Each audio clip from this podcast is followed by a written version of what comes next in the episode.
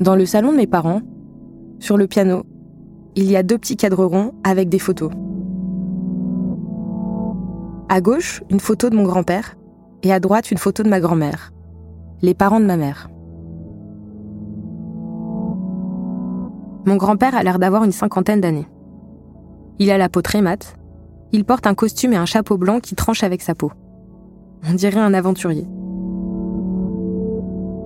Ma grand-mère, elle, a l'air très jeune, très douce. On dirait qu'elle a à peine 20 ans. Elle a les cheveux tressés en couronne et porte un naozai. C'est une tenue vietnamienne traditionnelle avec un col montant. Longtemps, ces photos ont été la seule chose que je savais d'eux. Jusqu'à ce que ma mère perde son portefeuille. Ce jour-là, je révisais mes cours dans le salon quand elle est rentrée en trombe. Elle revenait de la mairie très en colère. Ils me font chier à la mairie. Pour obtenir une nouvelle carte d'identité, elle devait prouver qu'elle était bien française. J'en ai marre. Mes papiers, toujours mes papiers, c'est jamais suffisant. Sur le coup, j'ai pas bien compris pourquoi elle était dans cet état. Je lui ai dit qu'elle avait qu'à dire qu'elle était mariée avec mon père. Lui, il est français. Et là, ça l'a mise encore plus en colère. Elle a dit Mon père était français, je suis française. J'ai compris que c'était un sujet sensible. Du coup, il fallait qu'elle retrouve l'extrait d'acte de naissance de son père. Quelques mois plus tard, elle a reçu le document.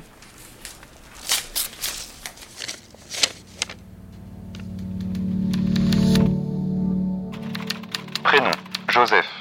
Nom Sinouretti. Né à Saint-Denis, sur l'île de la Réunion, le 24 septembre 1895. De Bilavindiras Saniretiar, dit André, et Saniretré Anamal.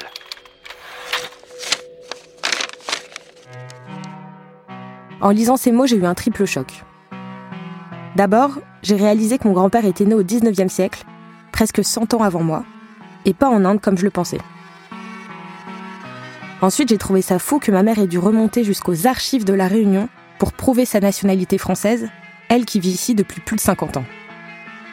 Et puis je me suis dit, comment ça se fait que mon grand-père est français si ses parents étaient indiens et qu'il est né à la Réunion?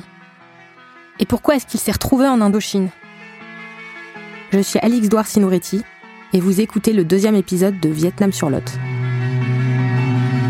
Nous sommes certains que les populations indochinoises ont besoin de appui cordial d'une grande puissance. Il est incontestable que cette situation est éprouvante. Ce sont les événements qui ont contribué à l'effondrement du colonialisme. À l'heure où le monde commence à s'installer dans la guerre froide, la France se laisse griser par l'illusion d'avoir retrouvé une Indochine miraculeusement préservée.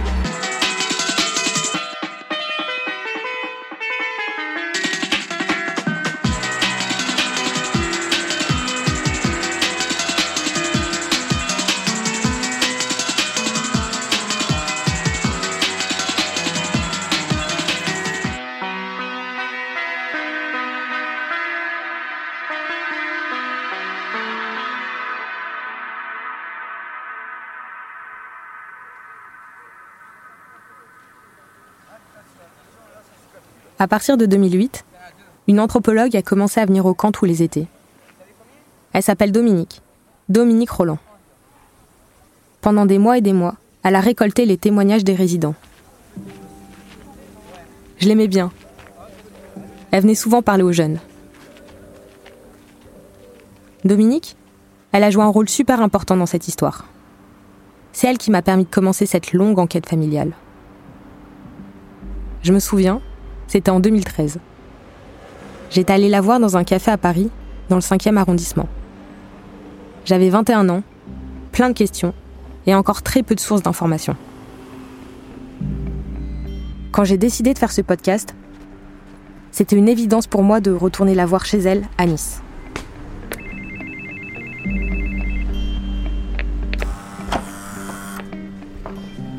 Dominique a des problèmes de santé. Je l'ai trouvée affaiblie dans son lit.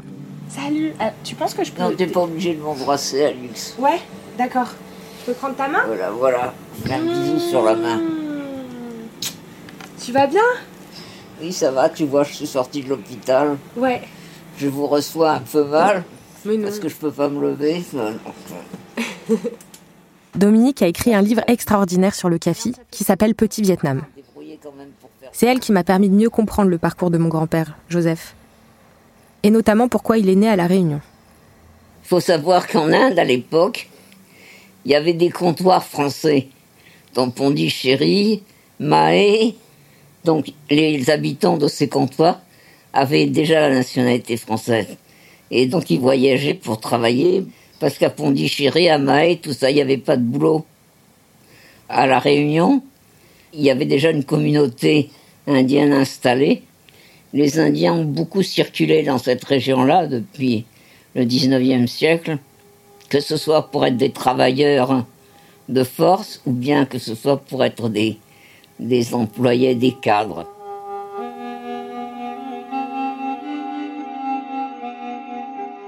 Ce que Dominique m'explique, c'est qu'à l'époque où naît Joseph, la Réunion est française depuis le XVIIe siècle. Ses propres parents, mes arrière-grands-parents, étaient originaires de Pondichéry, qui était aussi un comptoir français depuis plus de deux siècles. S'ils étaient à La Réunion à la fin du XIXe siècle, c'était sûrement pour avoir du travail. De ce fait, les membres de cette partie de ma famille étaient français sur au moins deux générations. Et grâce à cette citoyenneté, ils ont pu voyager à travers l'empire colonial français, notamment en Indochine, où mon grand-père a rencontré ma grand-mère et où ma mère est née. Mais là, j'anticipe un peu trop.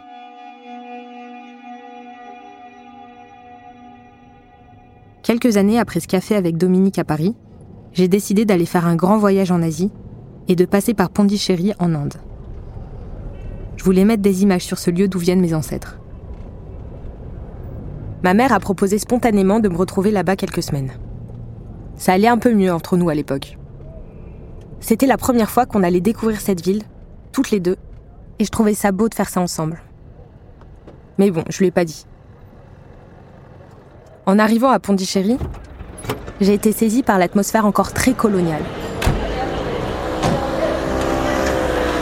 En fait, c'est un grand mélange.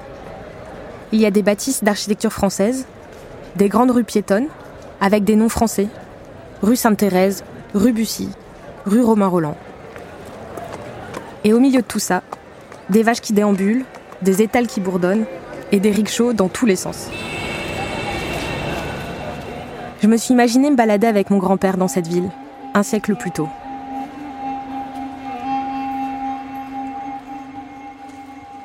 Quand on se retrouve avec ma mère, elle me propose d'aller voir une exposition organisée par un centre culturel. L'exposition s'appelle Pondichéry Indochine, réminiscences croisées. Elle a lieu dans le grand jardin d'une belle bâtisse au cœur du quartier colonial, qu'on appelle la Ville Blanche. L'ambiance est un peu guindée.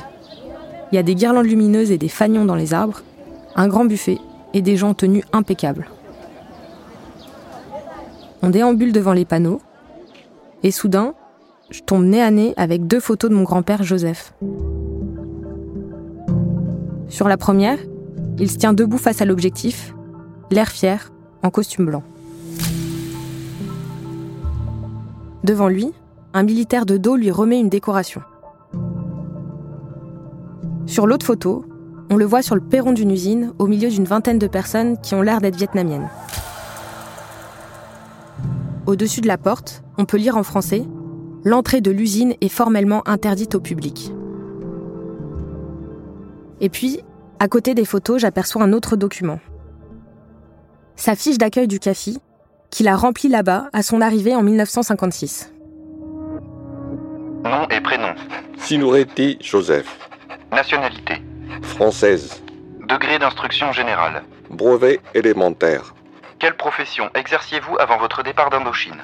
Chef de chantier travaux publics. Avez-vous accompli le service militaire? Oui. Durée Trois ans. Quel grade aviez-vous dans l'armée? Soldat de deuxième classe. En découvrant ces documents familiaux, ici, à l'autre bout du monde, je me suis sentie très émue et fière. Et en même temps, très déroutée. Comme si je mesurais l'ampleur de mon ignorance. Comment est-ce que ces documents se sont retrouvés ici? Quand j'en parle à ma mère, elle me répond tout naturellement. Bah oui, c'est moi qui les ai fournis à l'exposition. En fait, je comprends qu'elle avait prévu de participer à cet événement des mois auparavant. Et j'ai pas le souvenir qu'elle m'en ait parlé. C'est souvent comme ça avec ma mère. On a envie de partager des choses, mais on n'arrive pas à communiquer.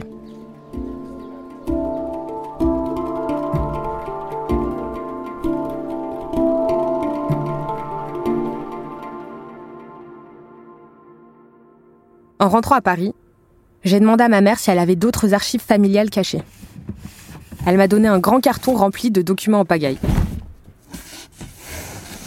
À l'intérieur, s'empilaient de vieilles archives sur le café, mais aussi des documents récents sur le projet de rénovation et des lettres des années 60 entre des gens que je connaissais pas. Bref, un tel bazar que j'ai été dissuadée de me plonger dedans. Quand j'ai commencé à écrire ce podcast, j'ai rouvert ce carton. J'ai passé un temps fou à essayer de trier ces papiers. Et je vous parlerai de mes découvertes plus tard. Malheureusement, j'ai rien trouvé de nouveau sur mon grand-père. Et j'étais prête à en rester là.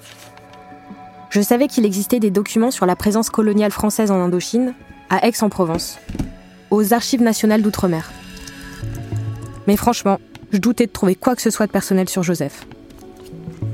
Sur leur site internet, j'avais déjà fait pas mal de recherches et le seul document que j'avais trouvé, c'était une archive militaire très ancienne, écrite à la plume en pas de doigt. J'avais réussi à déchiffrer deux trois trucs, notamment qu'en 1915, il avait reçu une plainte en conseil de guerre. Mais bon, je savais pas ce que ça voulait dire. Et puis sur l'insistance de ma productrice, je me suis résolue à aller sur place aux archives d'Aix. C'était en plein mois de décembre, la veille des vacances scolaires, en période de grève.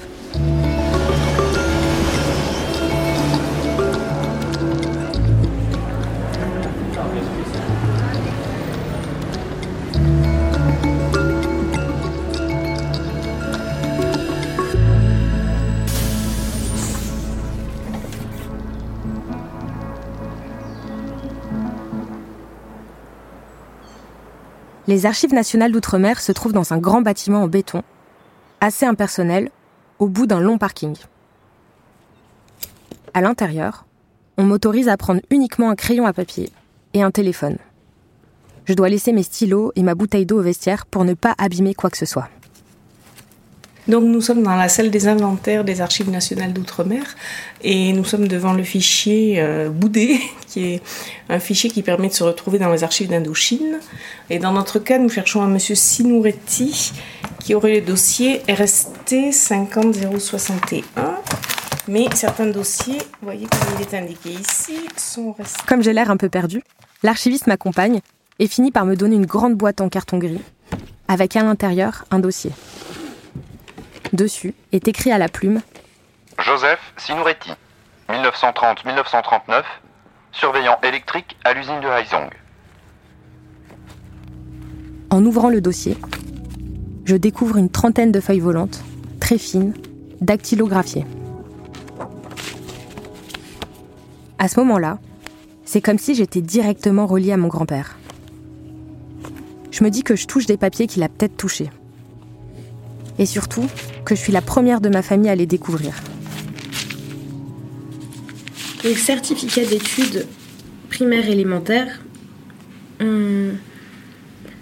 Euh, Monsieur Joseph Sinoretti, fils de Bilavindira Samir Etiar, a subi avec succès les épreuves pour l'obtention du certificat d'études primaires élémentaires délivré par les présents certificats d'études fait à Pondichéry le 18 juillet 1912. Ces feuillets et les explications de l'archiviste vont enfin me permettre d'imaginer ce qu'a été la vie de mon grand-père, et notamment pourquoi il a passé 35 ans en Indochine.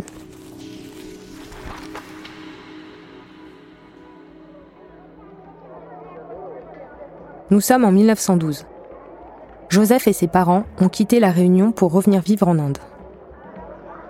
Joseph a 17 ans. Il vit désormais à Pondichéry et vient d'obtenir son certificat d'études élémentaires à l'école de Rédière-Palerme. Le certificat d'études élémentaires, c'est un peu l'équivalent du brevet, et c'était très rare de l'obtenir à l'époque. Un tiers de la population seulement l'obtenait en métropole. Après ça, Joseph décide de poursuivre des études supérieures à l'école des arts et métiers de Pondichéry. Il suit une formation technique pendant trois ans. Et puis, dès 1916, il commence à travailler pour des entreprises françaises. Joseph rencontre sa première femme, une indienne dont je ne connais toujours pas le nom aujourd'hui, et il l'épouse. Ensemble, ils ont une fille qui naît en avril 1921. Ruby, la demi-sœur de ma mère, qu'elle n'a jamais rencontrée.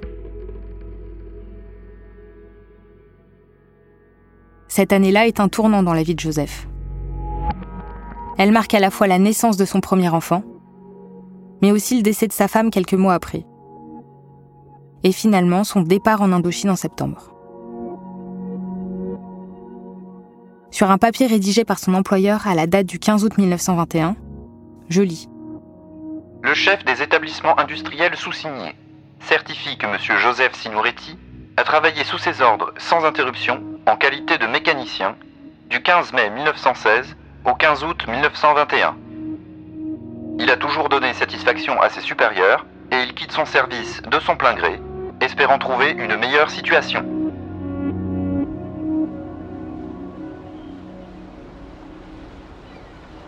Début septembre 1921, après avoir confié sa fille âgée de 4 mois à sa sœur, il arrive à Saïgon par bateau, plein d'espoir et d'ambition.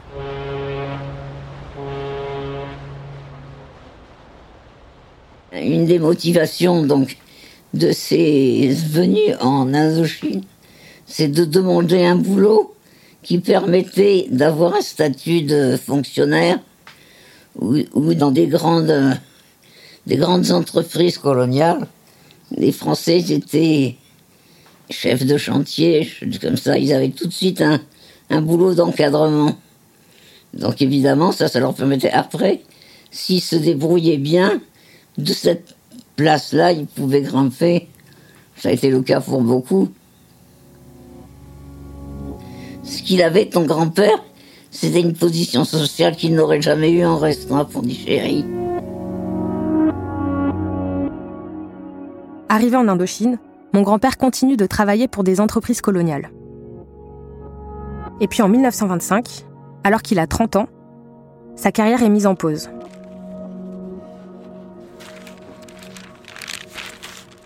Dans le dossier, à partir de cette date, je ne trouve plus aucune trace d'emploi. Puis je tombe sur un autre document, militaire cette fois, qui date de 1927. Le document est assez difficile à lire, alors je demande au directeur des archives de m'aider à le déchiffrer. Et euh, moi, je ne comprends pas bien. Donc euh, là, c'est la partie euh, indo-chinoise de son matricule militaire, puisque on a vu euh, précédemment euh, le, le matricule fait par le bureau de recrutement de la Réunion de Saint-Denis. Et donc, ils ont ouvert un nouveau numéro pour le bureau de recrutement de Saigon. Parce qu'en fait, il est réapparu en 1924-1925 pour euh, sans doute mettre fin aux ennuis administratifs qu'il devait avoir, puisqu'il ne s'était pas présenté à la mobilisation en 1915 euh, pour participer à la Première Guerre mondiale. Ce que m'explique le directeur, c'est qu'en 1915, à La Réunion, mon grand-père a été appelé pour participer à la Première Guerre mondiale. Sauf qu'à ce moment-là, il était déjà parti vivre à Pondichéry. Et donc, il ne s'est pas présenté à l'appel. Il a alors été déclaré insoumis. Et une plainte en conseil de guerre a été déposée. En 1925, il est rattrapé par cette plainte. Alors, pour régulariser sa situation, il se présente au bureau de recrutement de Saïgon. Et il va faire son service militaire au sein d'un régiment colonial. Il était incorporé au 11e euh, régiment colonial en février 1925. Et c'est quoi un régiment colonial? Ce sont euh, des troupes militaires classiques, mais qui sont euh, basées dans les colonies françaises. Au départ, ces troupes d'infanterie coloniale sont composées majoritairement de Français de métropole. On appelle ça la coloniale blanche. Et puis progressivement, après les pertes entraînées par la Première Guerre mondiale, ces troupes deviennent mixtes, c'est-à-dire constituées aussi de soldats autochtones. Il existait aussi des régiments de tirailleurs tonkinois, annamites et cambodgiens. J'ai appris qu'on appelait ça la coloniale jaune, tout comme on appelait les tirailleurs sénégalais la coloniale brune. Bref, avec son régiment, Joseph va partir en campagne dans différents endroits, jusqu'en Chine.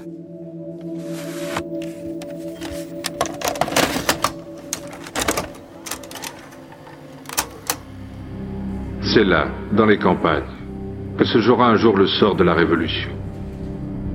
Les paysans se soulèvent, prennent les armes et les terres, se groupent en masse en assemblée populaire, s'en prennent violemment aux propriétaires. À l'époque, en fait, des mouvements révolutionnaires nationalistes menacent les intérêts français à Shanghai, Timsin et Canton. Alors l'armée envoie des troupes coloniales sur place pour faire du maintien de l'ordre. Et c'est ce que fait Joseph jusqu'en 1928. Je me demande ce qu'il a pensé en tant que citoyen français des colonies lorsqu'on lui a demandé d'aller mater la population chinoise pour protéger le colonisateur. Puis il est revenu euh, en Chine, enfin au Vietnam. Il n'a pas eu de blessure, il n'a pas eu de décoration, pas de citation. Il est resté le pauvre deuxième classe apparemment. jusqu'au bout.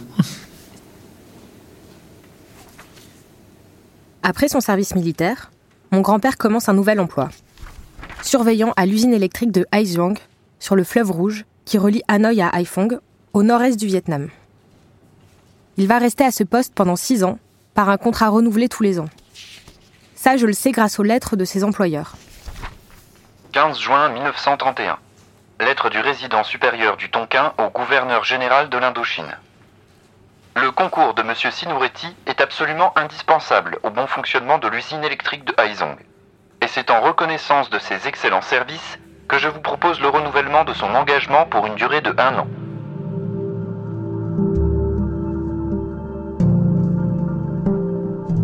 Repense à cette photo découverte à Pondichéry, de lui devant l'usine. En la regardant de plus près aujourd'hui, je me rends compte qu'il est vraiment au centre du groupe, qu'il a l'air plus âgé, plus chic aussi avec son nœud papillon, alors que les autres portent une tenue de travail.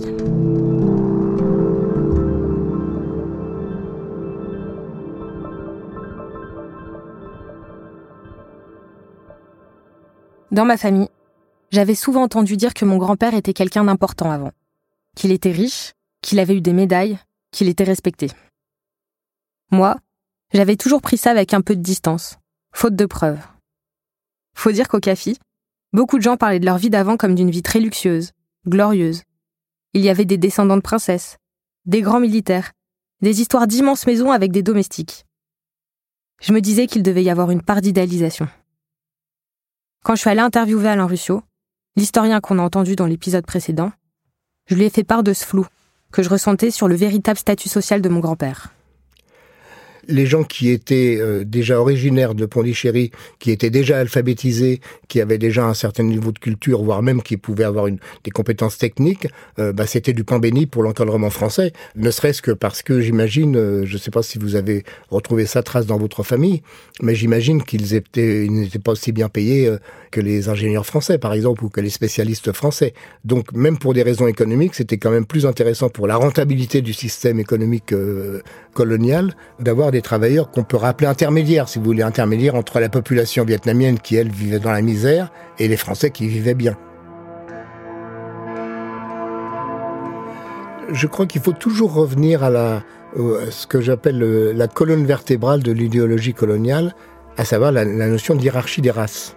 La race blanche était évidemment sur le dessus du panier. Elle avait les compétences, elle avait la, technique, elle avait la, possession de l'industrie, etc., euh, etc.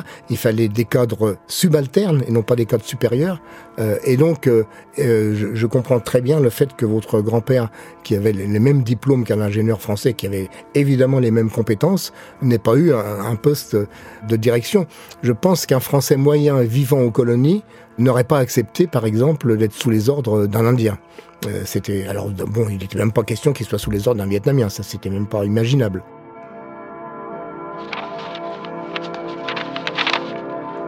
« 18 octobre 1932. Grâce à ses solides compétences techniques, cet agent assure dans de très bonnes conditions le fonctionnement de l'usine électrique qu'il dirige. En lisant ces mots, je comprends que Bien que son titre officiel soit surveillant, Dans les faits, mon grand-père dirigeait l'usine.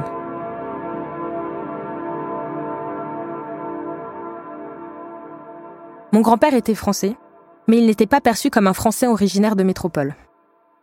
Il n'était pas l'égal des colons français blancs en Indochine. C'était un subalterne. Et en même temps, comme me l'explique Alain Ruscio, il n'avait pas non plus la vie des paysans vietnamiens qui travaillaient dans les exploitations caoutchouc ou des ouvriers dans les mines de charbon. En réalité, les EVA n'existaient pas en Indochine avant les Français. C'est les Français qui ont euh, introduit la culture des EVA euh, sur les hauts plateaux de l'Annam et de la Cochinchine, c'est-à-dire du centre et du sud euh, du Vietnam. Et là, il y a eu des dizaines de milliers de Vietnamiens qui ont été réquisitionnés, souvent pour des salaires de misère, souvent transportés d'une façon arbitraire et violente. Il y a eu des mouvements de, de prise euh, violente de populations euh, du Nord pour les amener sur les plantations d'EVA et donc euh, évidemment avec des conditions d'hygiène, de, santé, euh, d'horaire de travail qui étaient absolument énormes et avec une mortalité très forte. donc voilà, c'est la, richesse de l'Indochine a été faite sur la sueur des paysans et des ouvriers vietnamiens. Alain Ruscio m'apprend aussi que l'exploitation économique en Indochine était tellement féroce que certains documents historiques mentionnent le travail d'enfants de 7 ans. Ils étaient forcés de pousser des wagonnets de charbon dans les mines. Il m'a dit que ça ressemblait à Germinal, le roman de Zola, et il a ajouté Peut-être même pire. Peut-être même pire.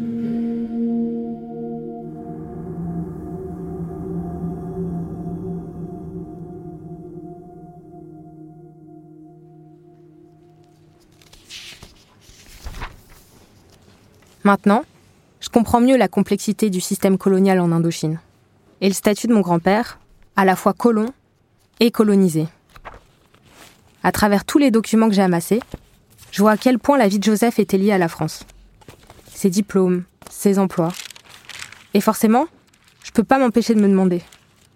Pendant la guerre d'indépendance, quel camp il a choisi? Malheureusement, aux archives d'outre-mer, les informations s'arrêtent en 1936.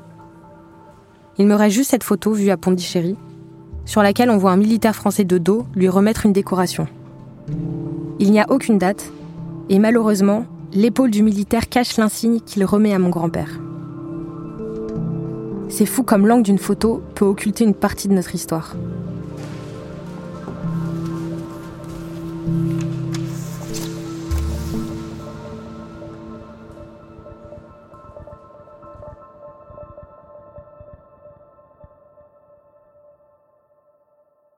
Après cette visite aux archives, j'ai du mal à me remettre au travail.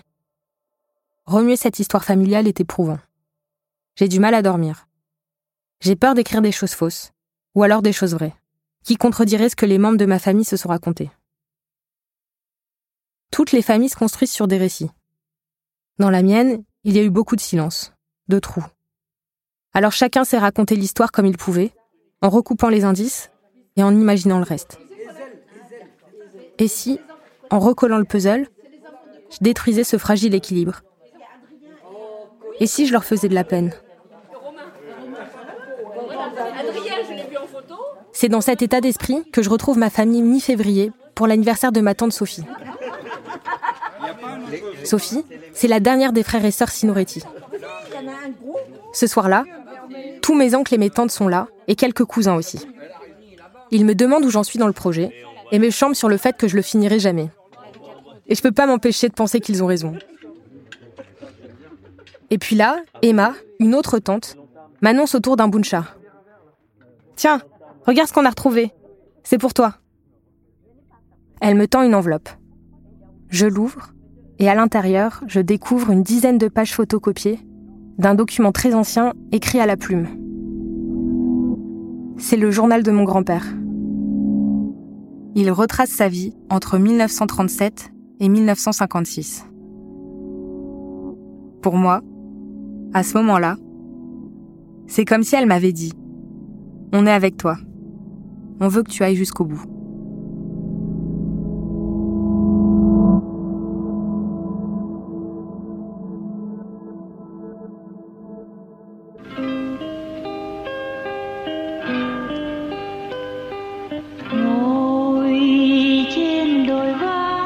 D'écouter le deuxième épisode de Vietnam sur Lot. Si cet épisode vous a plu, n'hésitez pas à en parler autour de vous et à nous laisser des commentaires et des étoiles sur Apple Podcast ou sur Spotify. L'épisode 3 sera disponible mardi prochain.